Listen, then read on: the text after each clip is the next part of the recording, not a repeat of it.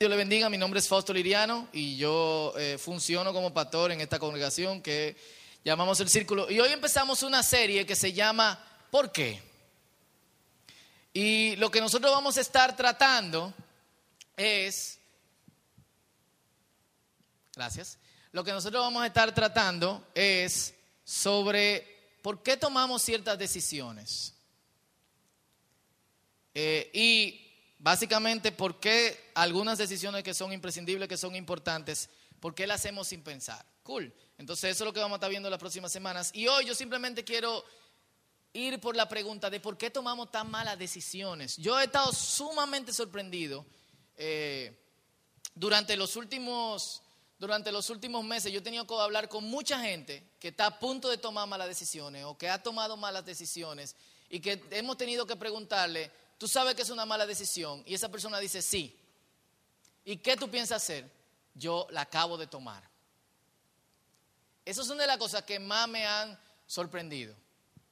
Eh, y créanme, eh, el ejercicio de, de, la paciencia y aparte de eso, de la sorpresa cuando uno recibe ese tipo de, de, de respuesta de personas que uno ama, como que pero todos nosotros tomamos malas decisiones a diario. Somos malísimos eh, tomando decisiones. Los, jovencitos inician relaciones con personas que le van a hacer daño.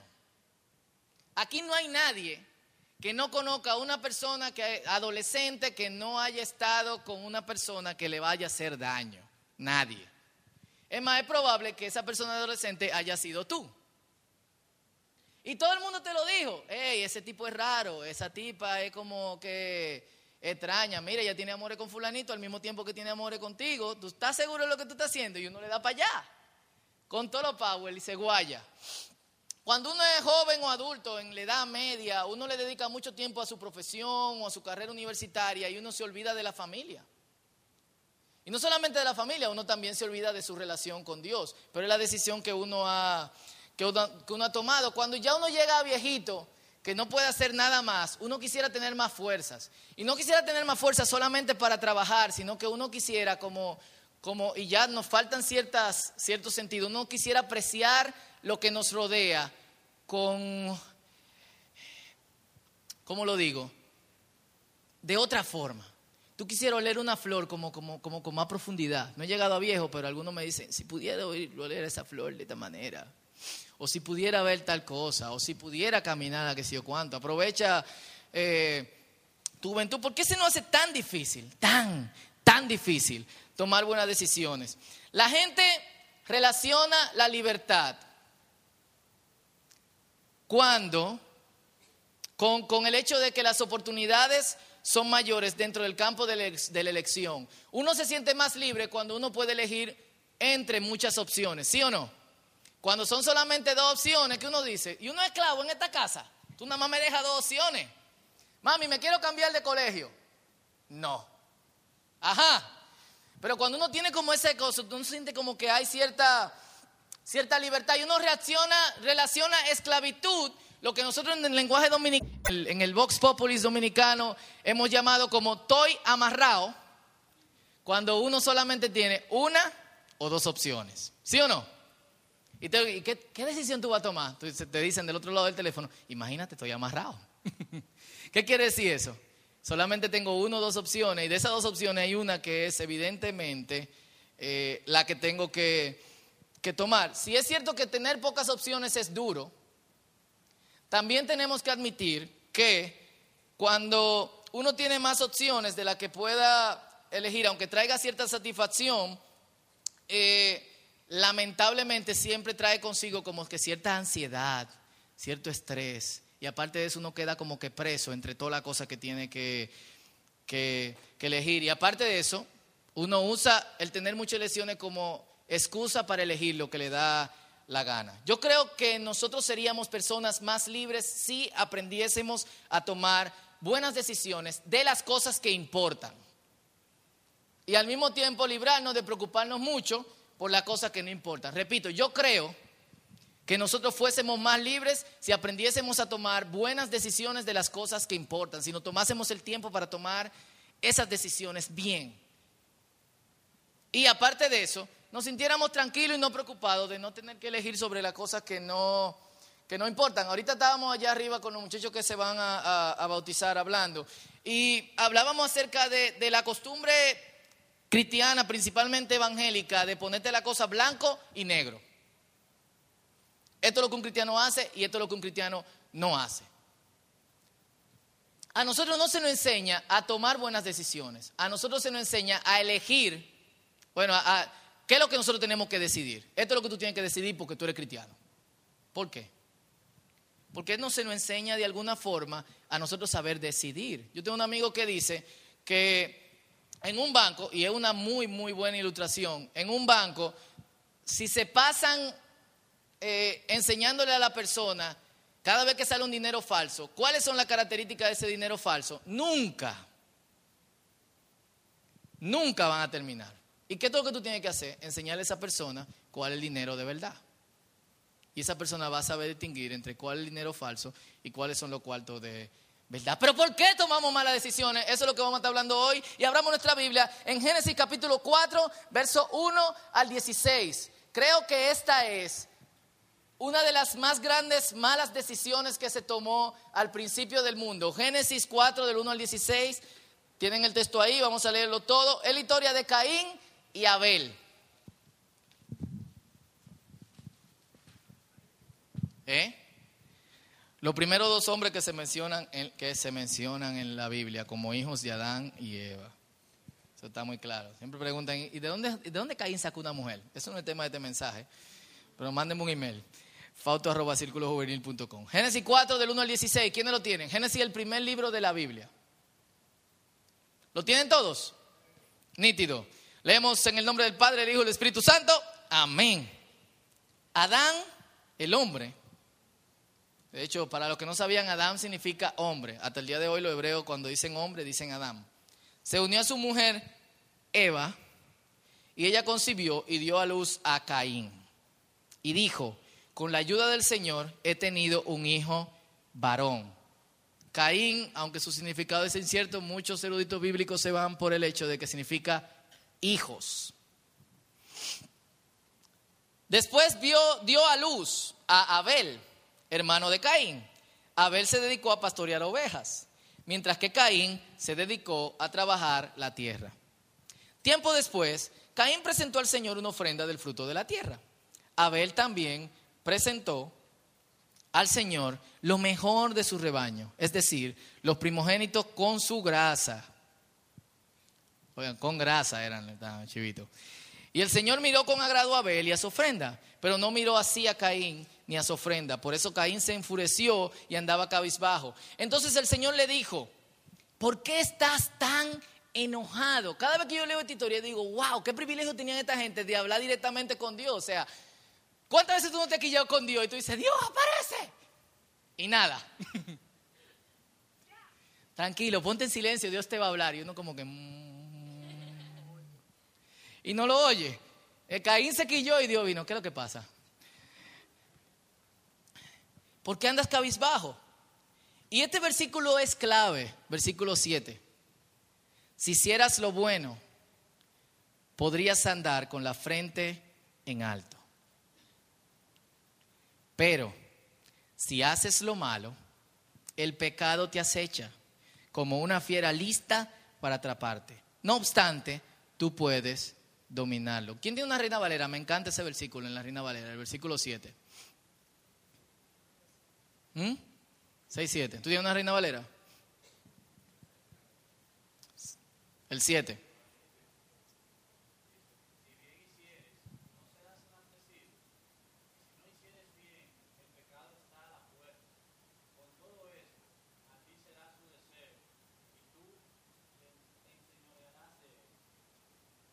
Cool. Está más claro aquí, pero es bonito ahí, ¿eh? Si bien hicierais.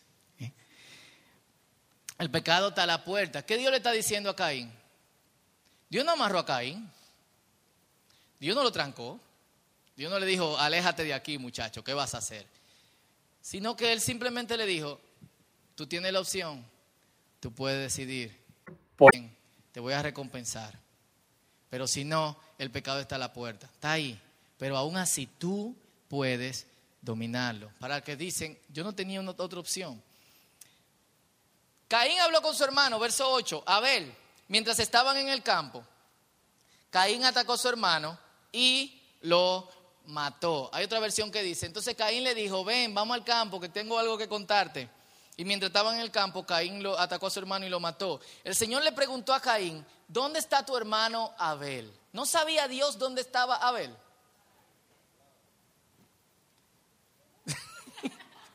Muy buena esa al lado de él. No lo sé, respondió. ¿Acaso yo soy ese muchacho grande? ¿Acaso yo soy el que debe cuidar a mi hermano? ¿Qué has hecho? exclamó el Señor. Desde la tierra la sangre de tu hermano reclama justicia. Por eso, ahora quedarás bajo la maldición de la tierra, la cual ha abierto sus fauces para recibir la sangre de tu hermano, que tú has derramado. Cuando cultives la tierra no te dará frutos.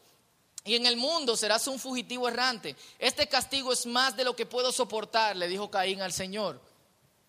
Hoy me condenas al destierro y nunca más podré estar en tu presencia. Andaré por el mundo errante como un fugitivo y cualquiera que me encuentre me matará. No será así, replicó el Señor. El que mate a Caín será castigado siete veces. Entonces el Señor le puso una marca a Caín para que no fuera a matarlo quien lo hallara. Así Caín se alejó de la presencia del Señor y se fue a vivir a la región llamada Nod, al este del Edén. Una historia muy chula, ¿eh? De las. Eh, el primer asesinato que hubo en, en, la tierra, ¿eh? Y me llama profundamente, yo creo que el, el, pasaje lo dice todo, me llama profundamente la atención el hecho de que aún siendo Dios el que le haya dicho a Caín, ¿qué tú piensas decidir? O sea, miren cómo trabaja Dios. Dios no está manipulando a Caín. Dios no le está diciendo a Caín, esto es lo que tú tienes que hacer. Pero Dios le está diciendo a Caín, de alguna u otra forma, entre dicho dentro del pasaje es, yo te he dado la capacidad a ti de elegir entre lo que es bueno y lo que es malo. Si eliges lo que es bueno, será recompensado. Si eliges lo que está mal, el pecado está a la puerta. O sea, el pecado está a la puerta para asistirte. Aún así, tú puedes dominarlo. Y de Caín nosotros podemos ver cómo de alguna forma nosotros tomamos, tomamos decisiones. Cuando tú tienes algo que decidir, este es más o menos el proceso que tú haces. Tú te encuentras en una situación donde tú tienes que tomar una decisión.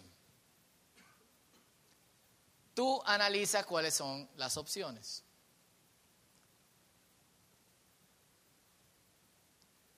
Tomamos la decisión o tú tomas la decisión y luego tú vives con eso, al menos que tú te quieras suicidar. ¿Eh? No, hay gente que toma decisiones y después se suicidan.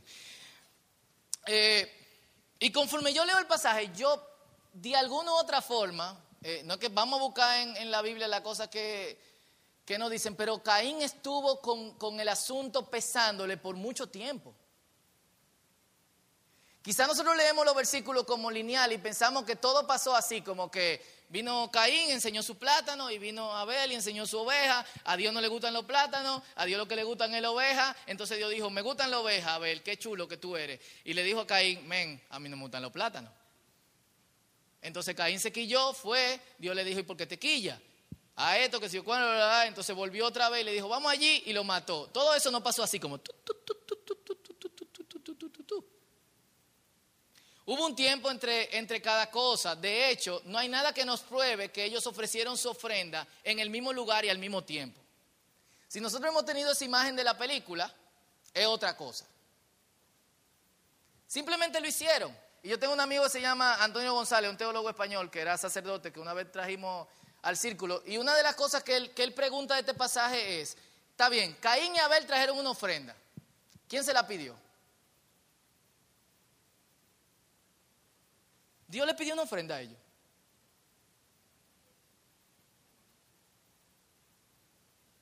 Yo sé que como volverse loco, pero en realidad, realmente ellos quisieron simplemente, hicieron un acto de... Es muy probable que Caín vio que Abel hizo esto y dijo, ok, yo no tengo oveja o lo que sea y voy a ofrecer eh, lo otro. Pero él se encuentra frente a su enojo y tiene que tomar una decisión. La decisión es que yo hago con este tipo, porque este tipo está interfiriendo, que, mi ofrenda llegue de alguna forma a, a la presencia del Señor. Y es en medio de que Caín tiene, está analizando las opciones de qué va a hacer. Todavía nadie ha visto un hombre muerto. Que Dios interviene. Pero ya Caín había tomado la decisión.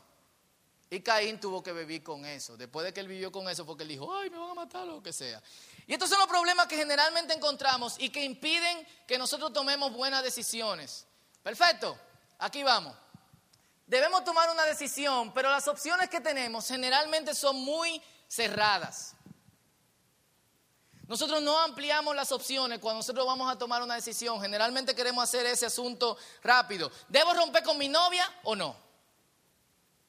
Uno no piensa eh, de qué, qué yo puedo hacer para que esta relación mejore y cuáles son las opciones que yo tengo dentro de mejorar esta relación sino que uno siempre piensa sí o no. Uno nada más tiene cierta cantidad de dinero y hay algo que tú quieres, qué sé yo, una computadora, lo que tiene más cuarto un carro, y tú piensas, ¿qué yo puedo hacer con este dinero? ¿Comprarme el carro o no? Pero, o comprarme la computadora o no, o comprarme esta ropa o no, pero tú no necesariamente piensas en que de qué otras formas útiles tú podrías usar este dinero. ¿Hay alguien en necesidad dentro de tu familia? Quizás tú podrías comprar algo más barato y meterle mano eh, a ello. No son las cosas que tú piensas. Tus opciones generalmente son muy, muy, muy cerradas. Lo segundo, analizamos todas las opciones, pero estamos parcializados.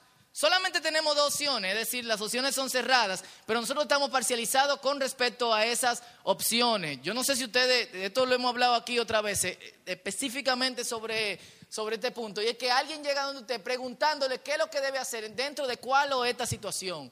O que si debe de comprar esto o lo otro. O si debe de mudarse o no mudarse. O si debe de tomar la maestría en, la UA o si va a tomar la maestría en UTESA. O si la va a tomar en la Pucamaima o lo va a tomar en UNIBE. O si se va a ir del país. Pero cuando esa persona llega donde ti y esa persona ha hecho su mente sobre lo que va la decisión que va a tomar. ¿Sí o no? Generalmente nosotros mismos, cuando vamos a tomar una decisión, eso fue un entremés, señores, tranquilos, aquí, aquí. Cuando nosotros tomamos una decisión, casi siempre nosotros analizamos las opciones con la decisión tomada. Caín había decidido matar a Abel.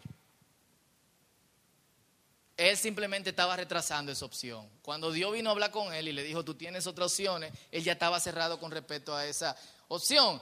Tres, tomamos la decisión, pero nuestras emociones se interponen.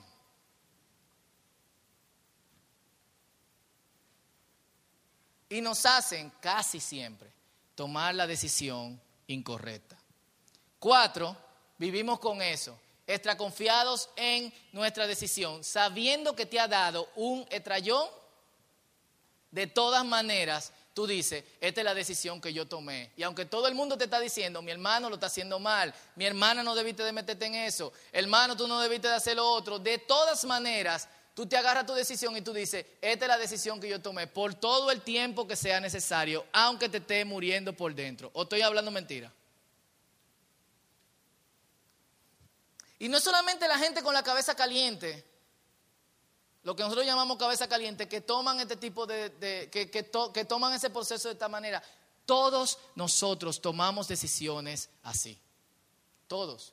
De hecho, es muy probable que esta semana, no estamos hablando de que tú tienes que matar a alguien o de que tú tengas que mudarte del país o lo que sea, pero es muy probable que esta semana, dentro de todas tus micros elecciones que tienes que hacer y dentro de quizá una u otra elección que tú tienes que hacer, tú hayas hecho este proceso y haya caído otra vez en seguir tus emociones, lo que nosotros llamamos, seguir, los gringos llaman eh, follow my guts, mis agallas.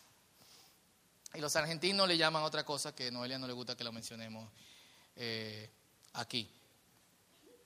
Otro pasaje que nosotros pudiésemos explorar sobre la toma de decisiones Está en Mateo capítulo 25, del verso 14 al verso 30. Las decisiones son muy, muy, muy importantes dentro de la palabra de Dios.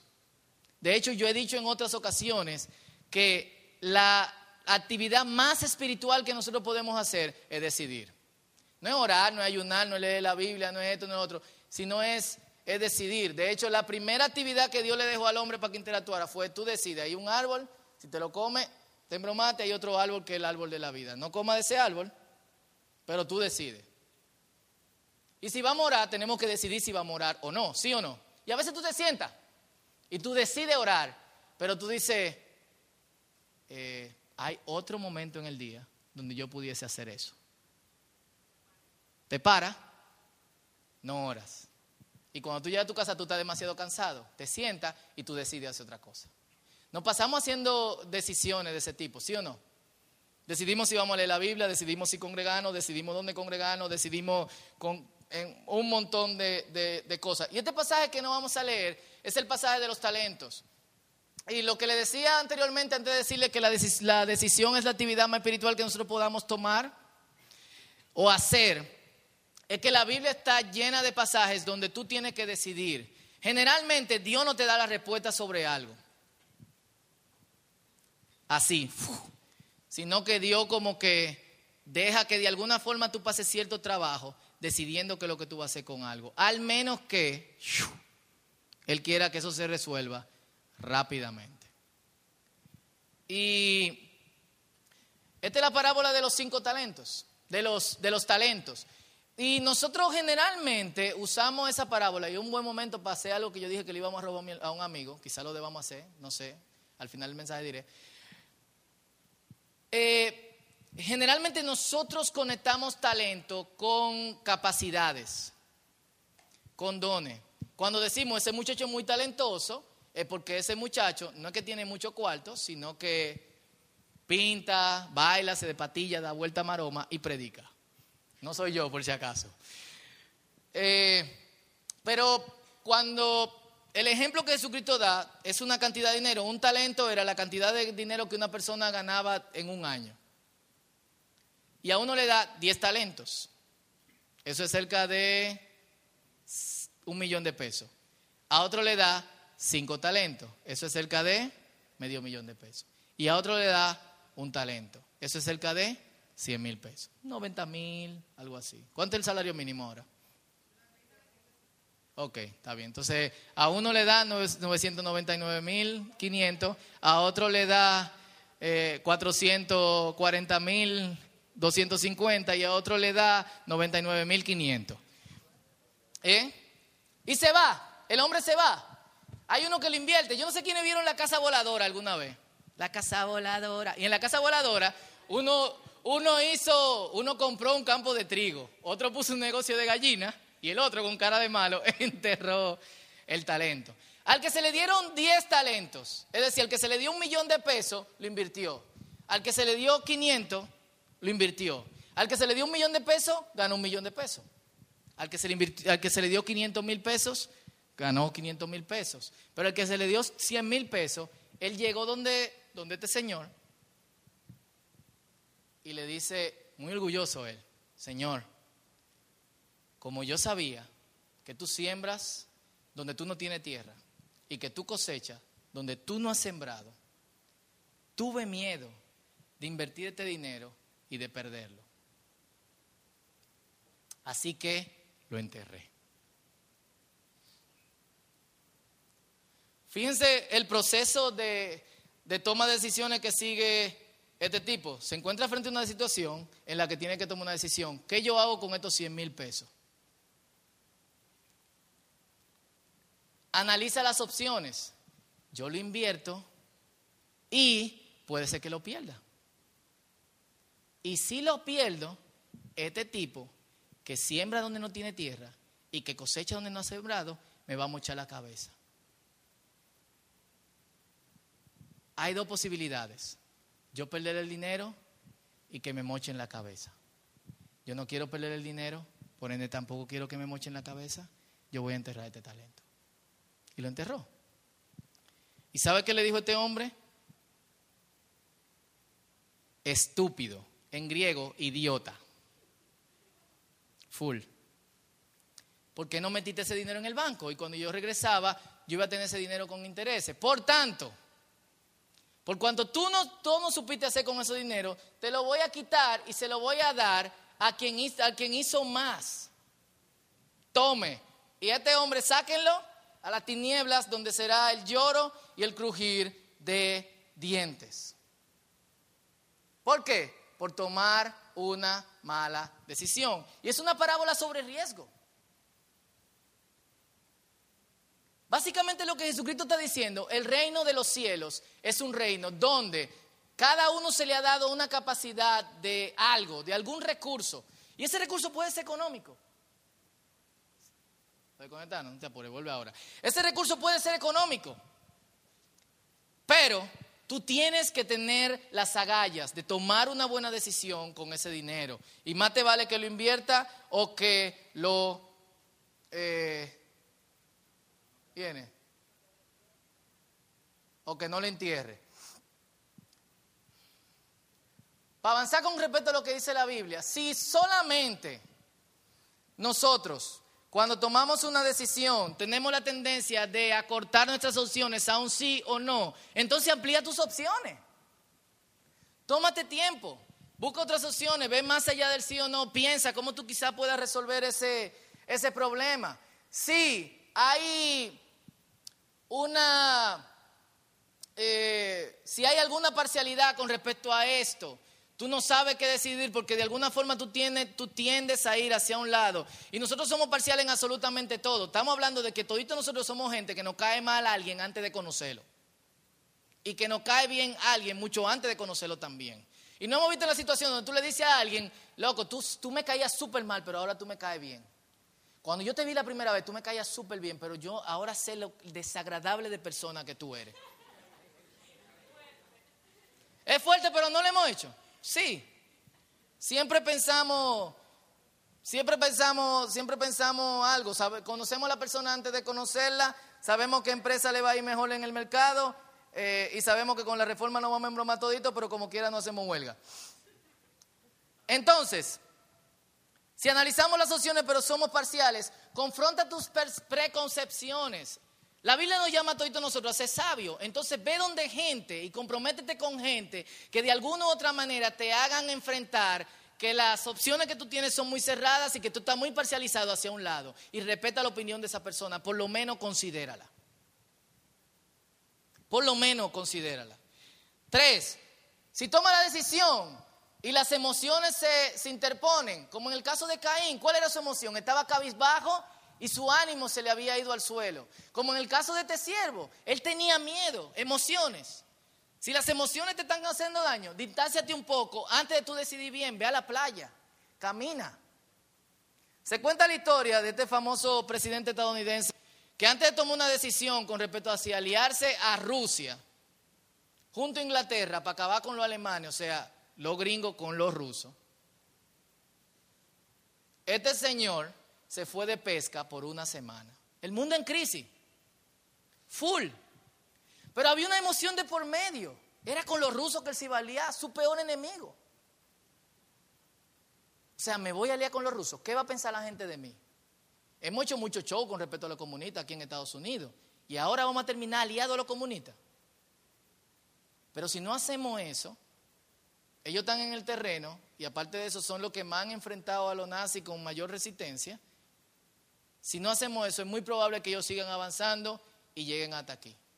¿Sabe lo que hizo el tipo? Se fue de pesca una semana. Todo el mundo lo llamó loco, le dijo, ¿cómo usted se va de pesca en este tiempo? ¿Qué está pasando con usted? ¿Dónde está el presidente de los Estados Unidos? O lo que sea. Pero él necesitaba alejarse de sus emociones. Y es algo que nosotros debemos de hacer de vez en cuando. Y si tú eres del tipo de persona que decide y tú dices, esta es la decisión que yo tomé y ya, a mí no me importa porque yo soy el más bacano o la más bacana, entonces prepárate para tú poder decir, me guayé. Estuve en lo incorrecto. Estuve, perdón, disculpen mi mala forma de hablar. Estuve en lo incorrecto. Y esos son pasos.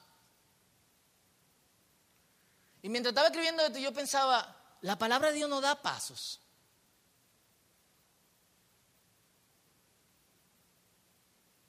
¿Hay, alguna parte en la Biblia donde Dios diga, si tú vas a decidir, ta, ta, ta, ta, ta, o de algunos escritores bíblicos inspirados por Dios digan, el que decide debe hacer esto, esto y esto?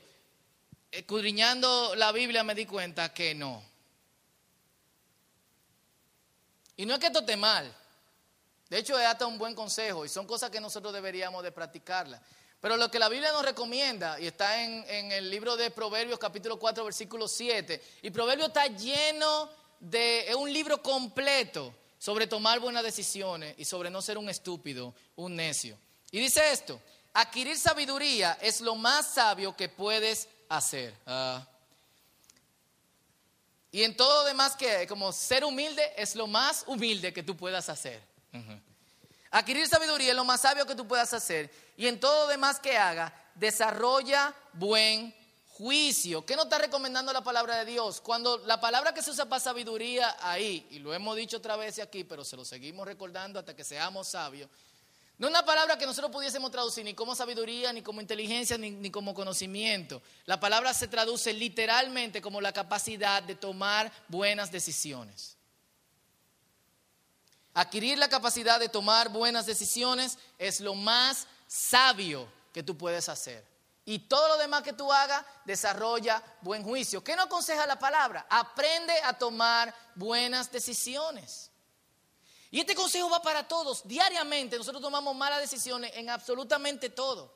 Tomamos la mala decisión en cuanto a cuántas horas dormimos. Tomamos mala decisión en cuanto a qué calle cogemos y caemos en un tapón. Tomamos malas decisiones con respecto a qué comemos. Tomamos malas decisiones, gente como yo, que bebe muchísima Coca-Cola y café cuando debería de beber agua. En algún momento eso me va a pagar a mí. y en ese momento yo estoy preparado para decir, estuve en lo incorrecto. y aparte de eso, la Biblia nos llama no a confiar en nosotros mismos, sino que de alguna forma nos dice, hay un recurso que ustedes tienen que está de parte de ustedes. Cuando ustedes no saben tomar buenas decisiones, hay alguien que está caminando de su lado. Dice, confía en el Señor con todo tu corazón y no dependas de tu propio entendimiento. Confía en el Señor con todo tu corazón, no dependa de todo tu entendimiento. Busca su voluntad en todo lo que hagas y Él te mostrará el camino que tú debes tomar. Ahora se necesita agalla para hacer eso y mucho valor. Esperar la voz de Dios en cosas que nosotros tenemos que decidir.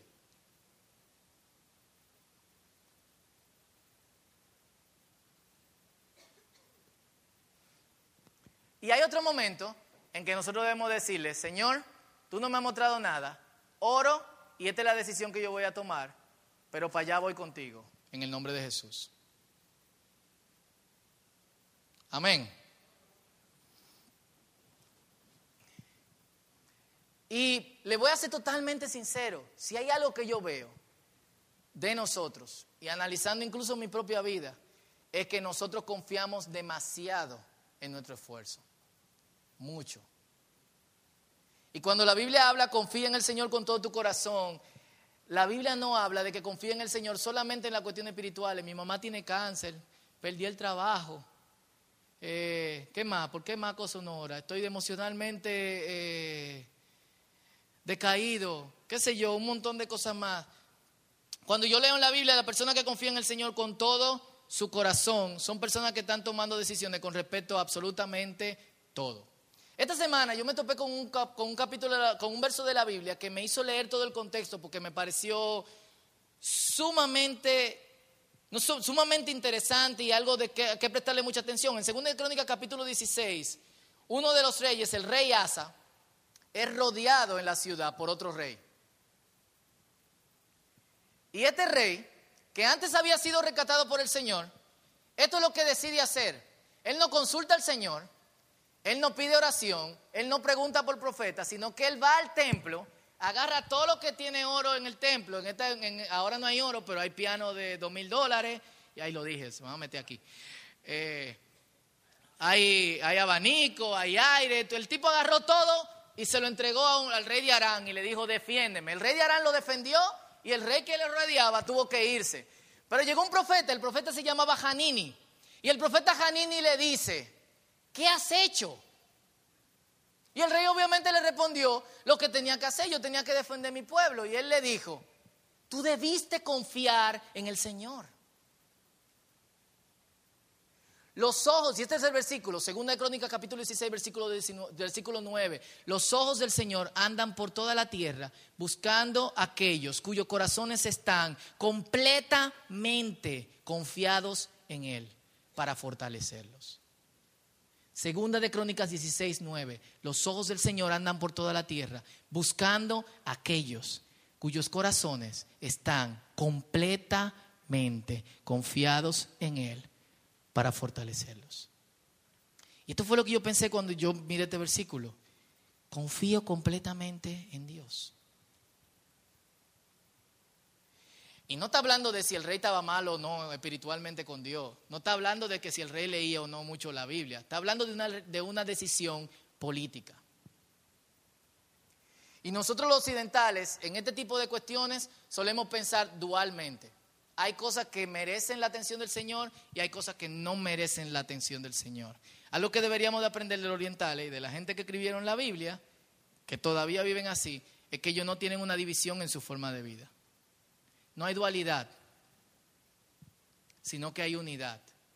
Todo lo que ellos están haciendo está en el radio de la influencia del Señor. Y ellos deberían de tener mucho cuidado con eso. Recuerden cuando hablábamos la semana pasada de lo que estaban aquí con respecto a hablar. Hablan con cuidado porque saben que las palabras son provistas por el Señor. Y actúan por cuidado porque saben que nosotros nos movemos, actuamos y existimos en Él. Entonces, no es tan loco que antes de tú tomar una decisión, tú decidas escuchar la voz de Dios. Y hay momentos en que tú tienes que confiar en tus agallas. Pero con esta cláusula, yo confío, yo voy a hacer esto, pero yo sé que el Señor puede defendernos y yo sé que el Señor puede estar en otra parte. Quizás, y ese otro versículo bíblico, ¿eh? Primera de Samuel, capítulo 14, versículo 6, quizás el Señor esté con nosotros. Pero mi decisión, ¿en quién yo la tomo? En el Señor. Confía en el Señor con todo tu corazón y no dependas de tu entendimiento. ¿Por qué? Porque nuestras opciones son muy parciales. Porque nuestras emociones se interponen. Y porque confiamos demasiado en nuestro esfuerzo, al punto de que aun cuando hemos tomado malas decisiones, decimos, esta es la decisión que yo tomé. Punto. Busca su voluntad en todo lo que hagas y el Señor te mostrará cuál camino tomar. Esto es un verso para meditar.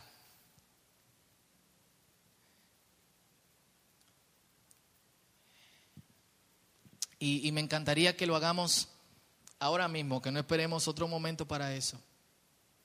Y y ahí donde estamos, yo no sé, tengo una idea como que media loca. Habemos un buen grupito de personas aquí. Pero decidir es una parte muy importante de nuestra vida. Y desarrollar confianza en el Señor con el fin de saber qué Dios quiere en ciertas ocasiones o no, es algo que deberíamos tomarnos muy en serio. ¿Y por qué no oramos seriamente por eso? Yo le voy a pedir algo que quizás sea un poco incómodo.